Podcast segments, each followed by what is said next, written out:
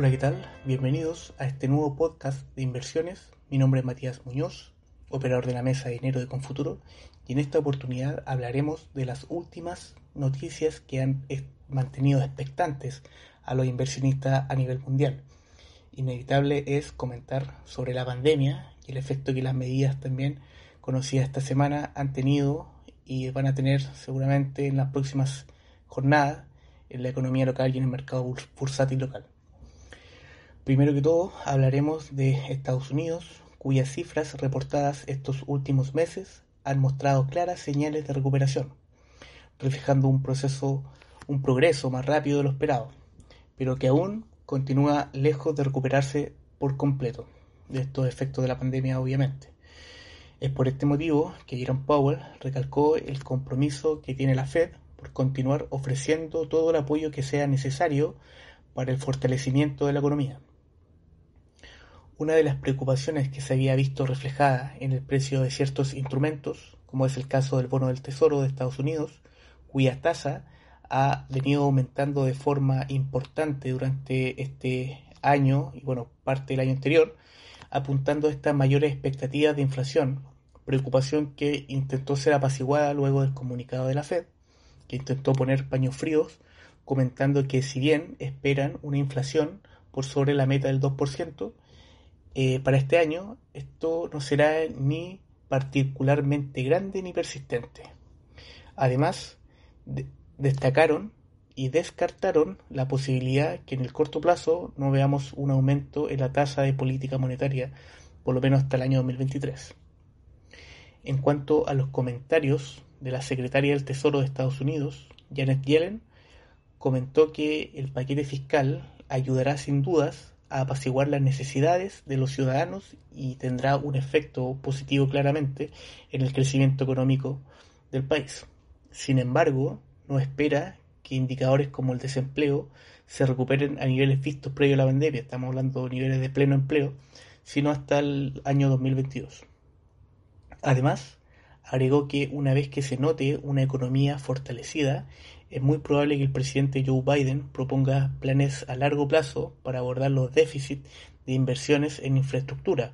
Recordar que producto del COVID muchos de los recursos, gran parte o casi la totalidad de los recursos fueron destinados eh, netamente a paliar la crisis y los efectos que, que traía consigo.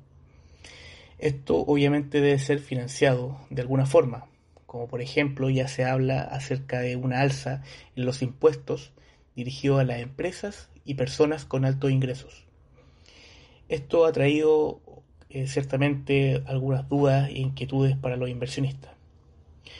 Para el caso de Europa, sigue sufriendo nuevas olas de contagio, lo cual ha obligado a endurecer sus medidas de confinamiento y restricciones.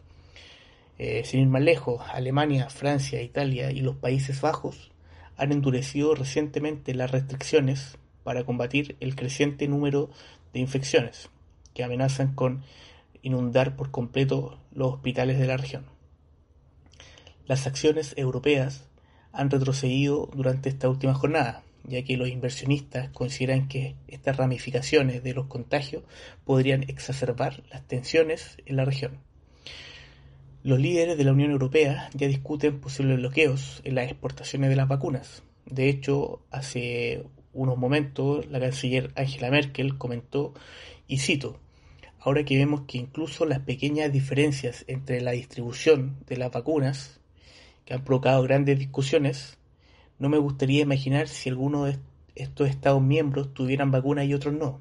Eso sacudiría al mercado interno hasta la médula.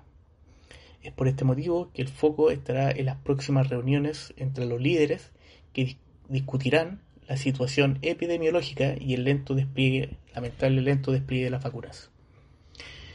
En cuanto a la Unión Europea y Reino Unido, estas han tratado de aliviar las tensiones respecto a las exportaciones de las vacunas para los próximos días, mostrándose dispuesto a encontrar una solución que beneficie y asegure el suministro para todo el continente. Para el caso de Chile, recalcamos la notable recuperación que ha mostrado el IPSA, en donde logró alcanzar y sobrepasar los niveles previos vistos a la pandemia, niveles que debemos recordar a 4.600, 4.650 puntos, que durante el mes de febrero en particular habían marcado un techo psicológico importante.